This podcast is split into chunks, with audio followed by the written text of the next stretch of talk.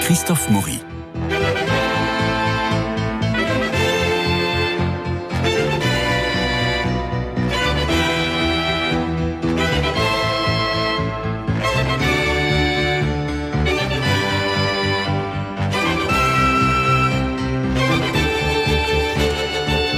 Troisième épisode de notre saga formidable sur le théâtre actuel avec Thibaut et Fleur Houdinière. Nous sommes à Avignon avec Nadir Amaoui. Tout au long de ce mois de juillet, en quatre épisodes, vous savez, les vendredis, nous entrons dans la fabrique du théâtre, une machine à succès. Je veux parler de théâtre actuel. Une success story incroyable menée de main de maître par le trio Houdinière. Jugez plutôt cette entreprise familiale en quelques chiffres 18 permanents à l'année, 1000 intermittents employés chaque saison, 25 créations de spectacles par an, 15 spectacles présentés à Paris par saison, 700 euh, représentations en tournée en France et à l'étranger, 500 000 spectateurs en tournée, un théâtre à Avignon, le théâtre actuel d'Avignon, nous allons en parler, nous y sommes, un théâtre à Paris, théâtre actuel de la Bruyère, 30 000 personnes, spectateurs accueillis chaque été au théâtre actuel d'Avignon et 30 Molières depuis 2015. Alors Avignon, bah, vous descendez la célèbre rue des Teinturiers, vous prenez à droite la rue Guillaume Puy et puis pas très loin des remparts sur la droite, presque en face du 75, euh, le restaurant ombragé où l'on déjeune et négocie avec des producteurs, des acheteurs. En face donc, ou, presque, il y a le théâtre actuel Entrons. Alors vous avez sur votre gauche un guichet long, sobre et grand qui vous accueille, puis un couloir qui vous porte presque dans une cour miraculeuse. Et là, dans cette cour miraculeuse, avec euh, les cigales, eh bien, nous prenons un verre, nous mangeons une salade, et puis nous rencontrons les comédiens qui sortent exténués de scène et les autres qui se préparent à y rentrer, et toujours la foule qui est là, mais qui est bien canalisée dans le couloir, et un peu à la fraîche parce que c'est climatisé, la foule qui attend de rentrer pour le spectacle suivant. Il y a huit spectacles lorsque Françoise Paré, La Voix d'Or, Le Montespan, Le Huitième Ciel, Formica, Believers. C'est absolument magique et tout par-delà. Thibaut, et ouf Et Fleur Audinière, comment ça va? Très bien, on est content, content de, vous retrouver. Bon, alors, alors, Avignon, comment ça se passe? Quelle est votre journée type? Parce que vous n'arrêtez pas, vous n'arrêtez pas, on vous voit partout. Fleur Alors, euh, déjà, on a, on a notre théâtre, donc qui est le théâtre actuel. Donc, euh, il faut ouvrir le théâtre et puis euh, commencer à, tout préparer, aller voir tout le monde, la billetterie, le, la technique, les comédiens qui sont en train de se préparer pour le premier spectacle, le restaurant, puisqu'il y a aussi un restaurant au sein du théâtre. Dans la cour Dans la cour. Et puis, parallèlement, on a d'autres spectacles en dehors de théâtre avec lesquels, qui sont nos productions, avec lesquels on travaille. Alors, vous allez au Buffon, vous allez la à la Luna, vous allez. Donc vous courez partout. Partout. Et donc vous commencez le matin par aller voir si tout va bien. Exactement. Et si l'orage et si l'orage de la veille n'a rien écrasé. Exactement. Alors oui, et concrètement, effectivement, il peut y avoir des orages oui. à Avignon, ça arrive. Et quand ça arrive, euh, déjà on se réveille souvent en pleine nuit parce qu'on se dit oh là là, il doit y avoir une fuite quelque part là. C'est la montée des eaux. Mhm. Ça nous est arrivé plusieurs fois d'avoir des mauvaises surprises. Avignon, c'est ça aussi, mais c'est marrant au final. Mais euh, non, voilà, vous croyez pas si bien dire quand vous dites ça. une fois que vous avez fait la tournée des popotes pour voir si tout pouvait bien démarrer, ça démarre à 10h par des spectacles pour enfants souvent. Sauf chez vous. Euh, pas, chez nous. Non, pas, chez vous. Euh, mais souvent, dans les autres théâtres d'Avignon, c'est 10 heures, c'est le théâtre pour enfants. Et mais vous, vous démarrez tout de suite avec le lorsque Françoise paraît. Euh, il s'agit de Françoise Dolto. Et c'est un spectacle qui a déjà été à Avignon qui a été joué à Paris au Théâtre Le Pic, qui a un énorme succès et mm. qui revient pour la deuxième ou troisième fois Troisième fois. Troisième fois. Alors on va, on va se poser la question pourquoi trois fois? Et tout de suite, on écoute la bande-annonce. Françoise Dolto a donné de nouvelles lettres de noblesse à la psychanalyse. Elle est une des figures majeures de notre époque, mais reste à se poser cette question. Comment devient-on Françoise Dolto? Je ne serai jamais dépendante de qui que ce soit. Et comment allez-vous vous y prendre, jeune fille? Je serai médecin d'éducation. Ça, ça n'existe pas. Eh bien, si ça n'existe pas, il faudra l'inventer. Et qu'est-ce qu'il ferait, ce médecin d'éducation? Il éduquerait les parents. Non, Françoise Il faut dire aux enfants les mots justes, bien avant qu'ils comprennent ce qu'il y a sous les mots. C'est très important. C'est dur d'être un bébé quand on est intelligent. si on vous écoutait, un enfant serait aussi intelligent qu'un adulte. Vous leur prêtez des pensées. Comme s'il pouvait tout comprendre. N'avez-vous jamais été enfant vous-même? Ah. Justement, si.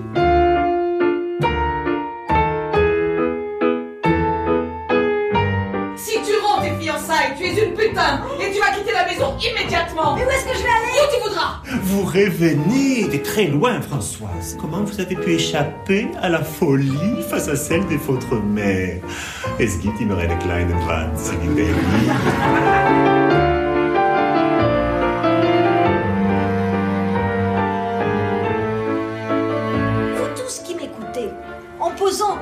vos questions et tous vos problèmes sur le papier, vous en avez déjà résolu une grande partie. Continuez de mettre des mots sur vos mots, parce que la solution, elle est en vous. Vous avez reconnu Sophie Forte dans le rôle de Françoise Dolto lorsque Françoise Paresse est actuellement euh, au théâtre euh, actuel euh, à Avignon. Alors, Troisième Avignon pour elle, Thibaut Houdinière. Est-ce qu'il faut comme ça additionner les Avignons quand on a déjà eu un succès parisien Et qu'est-ce qu'on va chercher Ça dépend des spectacles. En fait, ça dépend vraiment de la morphologie du spectacle, ça dépend de l'histoire du spectacle, ça dépend de la production aussi du spectacle. Euh, donc oui, il y a des spectacles qui vont ne faire qu'un Avignon. Euh, Oublie-moi, par exemple, pour l'instant, on n'est pas revenu à Avignon avec Oublie-moi. Euh, après, de refaire Avignon, ça permet aussi au spectacle de continuer à exister, parce qu'une fois qu'on a fait Paris, on, des fois on n'y retourne pas. Et euh, si la tournée euh, est terminée, bah, pof, le spectacle s'arrête. Et de faire Avignon, ça réenclenche des dates de tournée derrière. Et ça permet au spectacle de continuer. Quand il y a la motivation de la troupe, la motivation de l'équipe de production, bah, c'est fantastique de pouvoir euh, refaire Avignon et, de continuer, et de repartir et que le spectacle dure le plus longtemps possible. Alors vous, on l'a vu dans la toute première émission avec Jean-Claude Dinière, vous étiez au départ des diffuseurs. Tout à fait.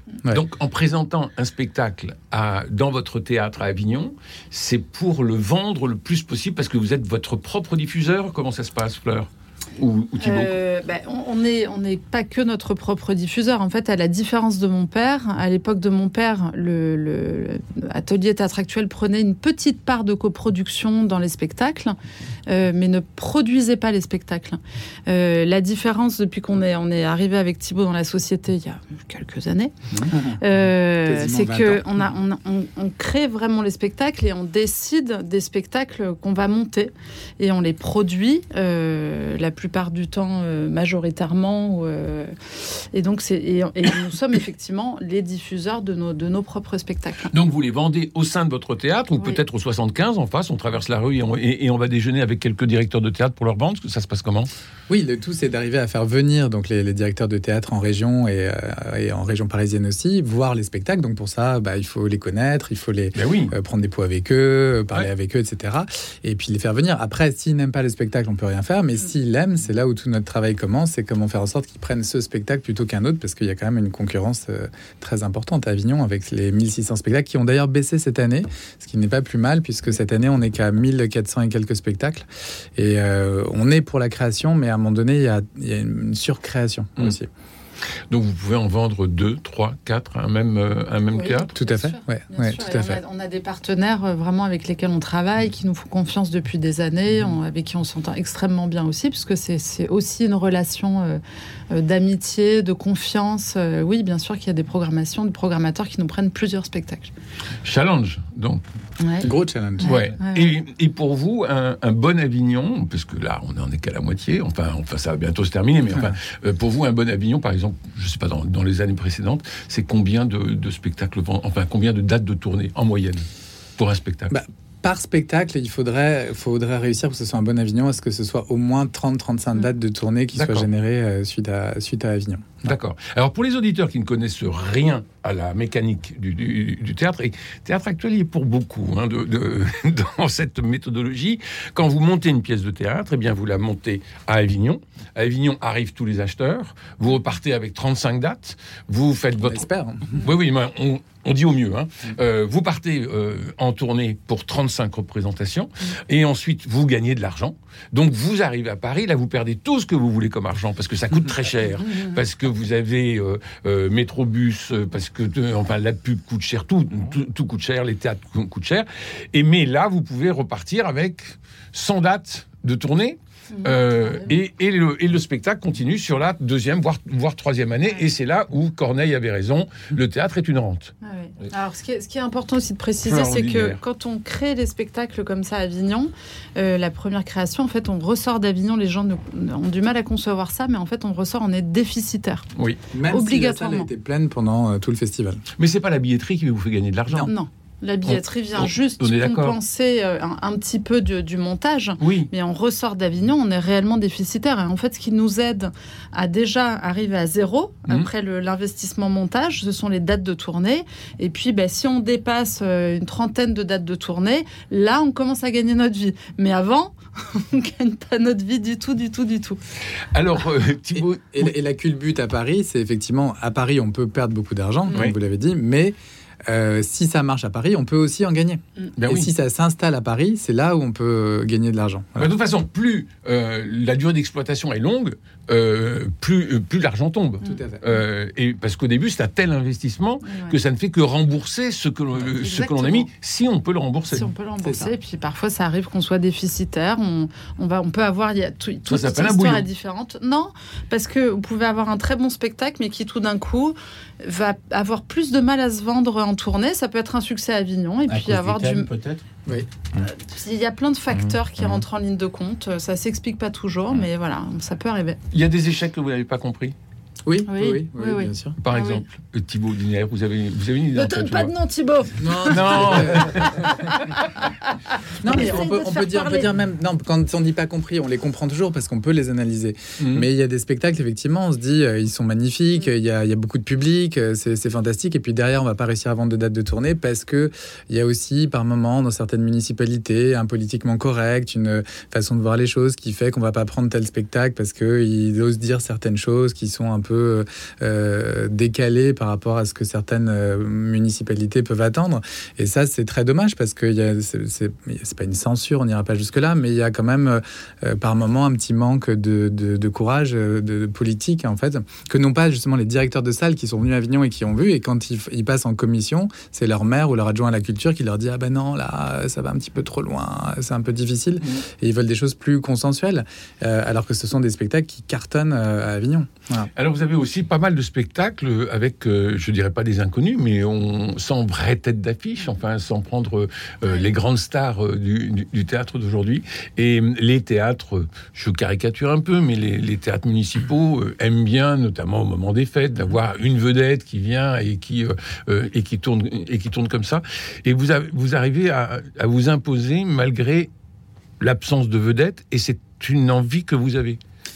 C'est plus dur. Le texte. C'est plus dur, mais c'est notre marque de fabrique, comme dit Fleur. C'est le texte avant toute chose. La base, c'est le texte. Et, euh, et, voilà, et on a envie de monter des beaux spectacles. Et on le voit bien que le, public, euh, et il n'y a pas que nous d'ailleurs, nos confrères euh, Acme ou Matryoshka montent aussi ce, même genre de spectacle. Mm. Et, ça permet vraiment au public de, trouver des, des, beaux spectacles.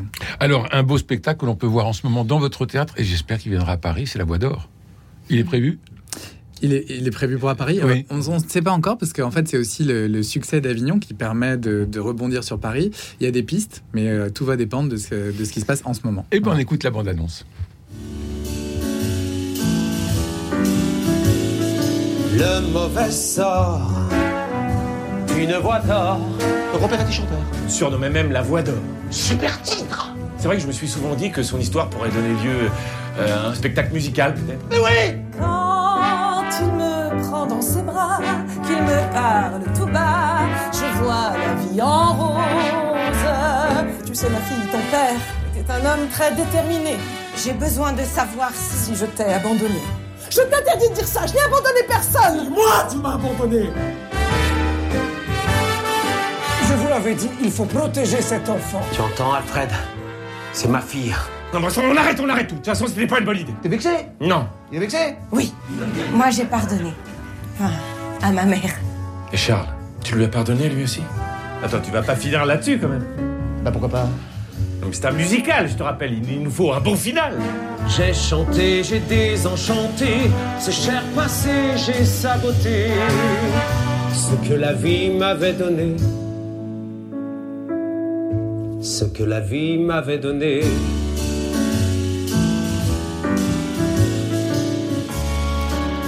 Voilà la voix d'or euh, avec l'épatante, entre autres, Élodie Menant. Et euh, vous, êtes vous en êtes, Thierry euh, Thibault vous en êtes co-auteur avec Éric Bu. comment vous avez eu l'idée de, d'écrire cette pièce? C'est l'histoire de votre grand-père. C'est l'histoire de, de, mon grand-père et de ma grand-mère, et puis aussi un peu de ma mère. Voilà, c'est vraiment une, histoire familiale. Euh, non, bah, il y avait vraiment l'envie de raconter cette histoire. Euh, je l'ai eu depuis longtemps. J'avais peut-être envie d'en écrire un roman. Et puis en discutant avec euh, euh ce grand euh, auteur qui est Eric Bu, oui. il m'a dit mais pourquoi on n'en ferait pas une pièce et une pièce musicale, puisqu'en plus c'était donc des chanteurs dans les cabarets Montmartre 3. voilà, qui ont, les grands-parents. Voilà, les grands-parents. Ah, vous, êtes un, vous êtes un enfant de la balle en fait. Oui, on peut dire ça. En tout cas, la famille a toujours été un petit peu dans, dans le métier. Donc euh, voilà, même eux à fond dans le métier. Puis c'est voilà, c'est toute une histoire d'amour passionnel et qui a débouché sur plein de choses. Et euh, en fait, euh, Eric a eu cette sublime idée, en plus de de, de, de, créer cette histoire entre un producteur et un auteur qui n'a plus d'inspiration et qui va justement faire parler le producteur et lui tirer les verres du nez. Et donc on voit sur scène comment s'écrit cette pièce sur les grands-parents du, du, producteur. Donc c'est très drôle, c'est très joyeux.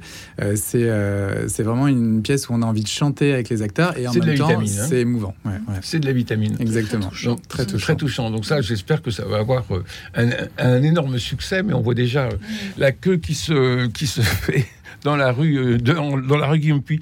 Le matin, euh, Fleur fait le tour des popotes. Et vous, Thibault, qu'est-ce que vous faites? Euh, moi, j'ausculte je, je, les résas d'avance, les locations d'avance, ouais. parce que c'est très important aussi de voir un petit peu le thermomètre, comment, comment les choses se passent. Alors, on le sait de, de quelquefois plusieurs jours à l'avance, mais quand même, le matin, on est toujours un peu fébrile. On se dit, tiens, est-ce qu'on va réussir à remplir ou pas?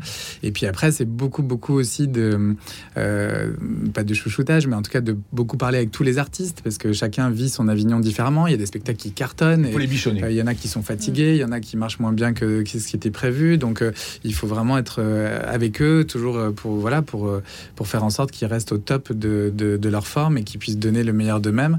Et puis euh, voilà, c'est beaucoup de psychologie et c'est très important qu'ils se sentent en tout cas soutenus. Qui tracte les, les, comédiens. Thibaut, Thibaut pendant tout le festival. Oui, qui tracte Alors, non. ceci dit, c'est très drôle. Je dis juste un truc c'est ouais. que je, moi, j'aime bien tracter. J'ai été comédien aussi et j'ai joué. Oui. J'ai fait deux fois le Festival d'Avignon en tant que comédien et moi, c'est un truc que j'aime beaucoup faire. Et en fait, il y a 2-3 ans, j'ai voulu retracter. Je me suis dit, allez, je vais aller tracter. J'avais hyper envie et tout ça. Et en fait, dans toutes les queues, je n'avais que des artistes qui me disaient Ah, mais je peux vous présenter mon texte. J'ai une lecture à faire. Donc, ça n'a oui. pas marché du tout. Non, il faut vous cacher. Voilà. Il fait, voilà, c'est ça. Mais non, on se cache pas parce qu'en plus, non, on aime recevoir les artistes, on aime parler des projets. Mais sinon, pour les tracteurs, on engage. Ça, c'est avant, on engageait des tracteurs un peu saisonniers sur place. Et en fait, depuis quelques années, on a changé. On engage des jeunes qui sont des, soit des, des jeunes dans des études théâtrales, soit des jeunes euh, lycéens ou, en, ou voilà universitaires, qui sont à fond, qui sont passionnés et qui créent un petit groupe. Et euh, vraiment, c'est fantastique ouais, cette on aventure. On avec nous en voilà. fait à Avignon et, et, et, on travaille tous ensemble. C'est super. Avec notamment cette année, ma fille et mon fils. Ouais. Formidable. Bon, mais tout ça, il faut, mais tout ça, il faut les loger, les nourrir, et j'imagine que c'est un énorme budget puisque ouais. il y a quelques mille intermittents employés. Euh, euh... Sur, sur, Avignon, on est, il y a 150 personnes en tout. 150 personnes. Ouais, 1000 c'est sur l'année, mais ouais. Avignon, ouais, c'est 150. Mmh. C'est une petite. Artiste euh... compris ou Artiste compris. Petite ruche. compris. Ah oui. Ah, j'aurais cru plus, moi. Ouais. Ah. Bon, et vous, et vous dormez quand? Pas beaucoup. Pas beaucoup. Ouais, pendant le festival, on ne dort pas beaucoup, mais en même temps, on est tellement transporté par, euh, par notre passion. C'est un moment d'échange qui est exceptionnel qu'on n'a pas pendant l'année, où tout le monde se voit, mmh. le public, les mmh. auteurs, les metteurs en scène, les techniciens, mmh. tout le monde. On est tous au même niveau et on est à un niveau d'échange qui est merveilleux. Non, mais alors pas de relâche, pas de week-end. Hein. Ah non, non, bon, non. non. Bon, non. Vous, c'est vous, c'est vraiment euh, ah ben, un de, mois complet de. Je, je crois que c'est de 2 heures du matin et réveil à 7 heures. Euh, non, c'est mais c'est sportif. C'est super. Mais non, franchement, c'est super. Mais je dirais Christophe, ça c'est même Ouais. toute l'année. On a peu Oui. de week-ends en fait. Quand on est chef d'entreprise avec des spectacles sur le terrain tous les week-ends.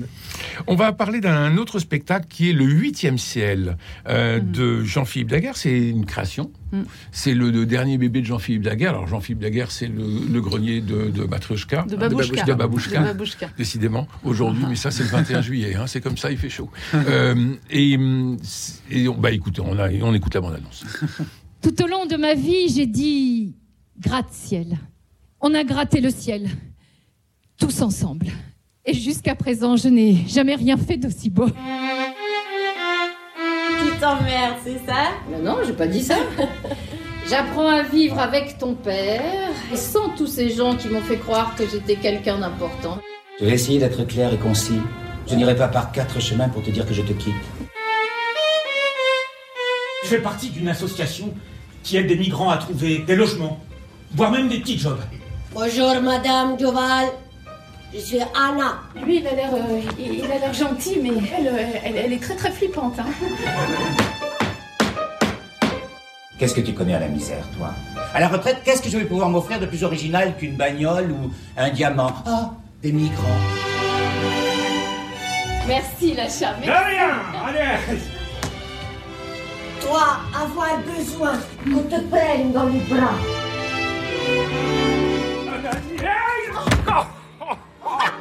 Anna Moi, plus fort que l'enchant Ils veulent les renvoyer là-bas, et quand je te dis là-bas, c'est parce que là-bas, c'est nulle part. Tu vas aller en prison, c'est ça